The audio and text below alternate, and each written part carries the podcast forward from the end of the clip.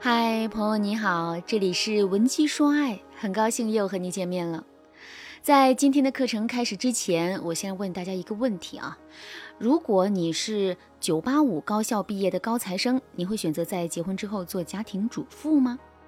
哎，先别着急回答，我来给你讲个故事。张桂梅大家都知道吗？她是华坪县女子高中的创办者。是全国教书育人的楷模，也是七一勋章获得者。自从学校创办以来啊，张桂梅一直坚持家访，各种劝说贫困山区的家长不要放弃孩子的学业。多年以来，张桂梅家访行程已经是超过了十一万公里，并且成功帮助两千多名女生走出大山。春蚕到死丝方尽，蜡炬成灰泪始干。这句话用在张桂梅身上一点都不为过。可是，在二零一八年的时候，张桂梅也曾经深陷舆论的漩涡。当时发生了一件事情：张桂梅亲自送出大山的一名女生回到母校来感谢张桂梅。可当张桂梅得知该女生已经结婚了，并且婚后竟当起了家庭主妇之后，毫不留情地把女生赶了出去。张桂梅校长的理由很简单，她的原话是：“家庭这么困难，我们把你供到现在，可你却当起了家庭主妇。你看，楠楠在外面找小三的有多少啊？你和他时间长了，没有共同语言，完全没有了。你被社会淘汰了，他回家跟你没啥说的了，你连给他出个主意的能力都没有，他的心还会在你身上吗？”不得不说，张桂梅校长说的这番话直击要害，振聋发聩。可也有不少人认为，女人做家庭主妇，这也是一种正当的选择，并且啊，家庭主妇也是有价值的，也是值得被尊重的。正是因为如此，张桂梅校长才陷入到了舆论的漩涡中。其实啊，关于女人能不能做家庭主妇的讨论由来已久。针对这个问题呢，大家普遍会有三种观点。第一种观点是，不要做家庭主妇。否则会失去经济独立，与社会脱钩，精神越来越匮乏，甚至是失去自我。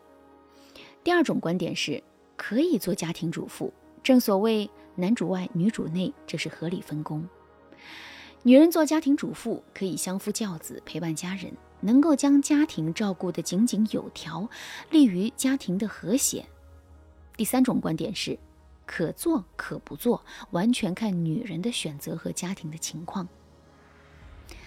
其实啊，这三种观点我都不太认可。首先呢，第一种观点和第二种观点有点太绝对了。从整体上来说，这两个观点可能都有一定的道理。可是具体到微观和个人呢，这两个观点都是没有指导性的意义的。这就像全国平均收入是一万元。这并不影响你每个月挣个三千四千或者三五万的，也不影响有的人年薪百万。第三种观点比较中庸，但评判标准不够现实。事实上，一个女人能否当好家庭主妇，这并不主要取决于女人的选择和家庭，而是取决于女人的能力。大家千万不要觉得家庭主妇是一种低价值、低能力需求的工作。事实上啊，当好一个家庭主妇，这需要女人多方面的能力，更需要女人一以贯之的坚持。总而言之吧，这是一份高难度的工作，而不是一份简单的工作。针对这个问题，我的看法是这样的：首先，女人能不能当家庭主妇，这绝对不是一件可以一概而论的事情，而是要具体问题具体分析的。在分析决策的过程当中，我们可以采用两个标准，一个是家庭经济情况。一个是我们个人的能力喜好。首先呢，我们来说一说家庭的经济情况。有句话叫“贫贱夫妻百事衰”，这句话的意思是，没有足够的经济条件做支撑的夫妻啊，生活会变得非常的艰难。虽然这句话表达的意思也并不绝对，但我们无法否认一个事实，那就是不同的经济条件的家庭，每天面对的问题是完全不同的。如果你们的家庭条件比较好，虽然还没有实现财务自由，但最起码已经是衣食无忧的话，那么你们追求的大概率会是生活的质量、温情以及家人的陪伴。在这种情况下，男人在外面拼搏事业，女人做家庭主妇，一边做家务一边照顾老人和孩子，这其实是一个不错的选择。可是，如果两个人的家庭经济条件并不好呢？在这种情况下，如果我们依然选择做家庭主妇的话，之后我们就很容易会遇到一些问题。那具体来说是下面三个主要的问题。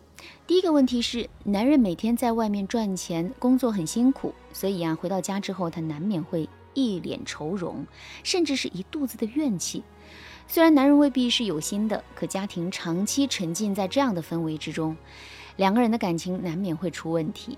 如果你在现实生活中已经遇到这种情况，可是却不知道该如何解决的话，你都可以添加微信文姬零幺幺，文姬的全拼零幺幺来获取专业的指导。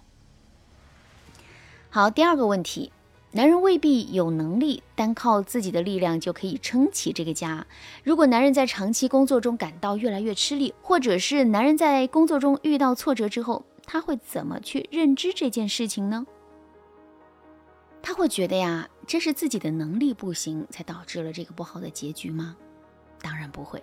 事实上，大多数的男人都会把自己的失败归因到女人的身上，他们会认为是女人不工作、没收入。对这个家没有贡献，这才导致他们的困境。第三个问题，上面我也跟大家说了，不同经济水平的家庭追求的东西是不同的。衣食无忧的家庭追求的往往是家庭的温馨、亲人的陪伴、高质量的生活。可经济条件不好的家庭，首先要追求的肯定是经济，也就是钱。那既然如此，谁能挣来钱，谁就会有地位。相反，虽然作为家庭主妇，我们在照顾家庭方面的贡献很大，但是这也依然无法改变我们没有挣来钱、没有家庭地位的事实。其实啊，我们真的应该好好考虑一下这些潜在的风险，我们到底想不想承担？我们又能不能承担？如果不能，我们一定不要勉强自己。除了要考虑家庭经济因素，我们还要考虑一下自己的能力和兴趣。人这一生会做很多的事情，会面临很多选择，但归根到底，我们是为了获得幸福。就拿做家庭主妇这件事情来说吧，我们到底是不是一个喜欢待在家里、喜欢做家务、带孩子的人呢？有的人喜欢做这些事情，所以啊，他们当家庭主妇很幸福；有的人其实不喜欢做这些事，所以啊，即使男人不挑剔他们，他们做家庭主妇也会很痛苦。所以在决定要不要做家庭主妇之前，我们一定要想好这一点，千万不要盲目的去选择。好啦，今天的内容就到这啦，感谢您的收听。如果你对这节课的内容还有疑问，或者是你本身也遇到了类似的问题，可是却不知道该如何解决的话，你都可以添加微信文姬零幺幺，文姬的全拼零幺幺来获取专业的指导。您可以同时关注主播，内容更新将第一时间通知您。您也可以在评论区与我留言互动，每一条评论、每一次点赞、每一次分享，都是对我最大的支持。文姬说爱，迷茫情场，你得力的军师。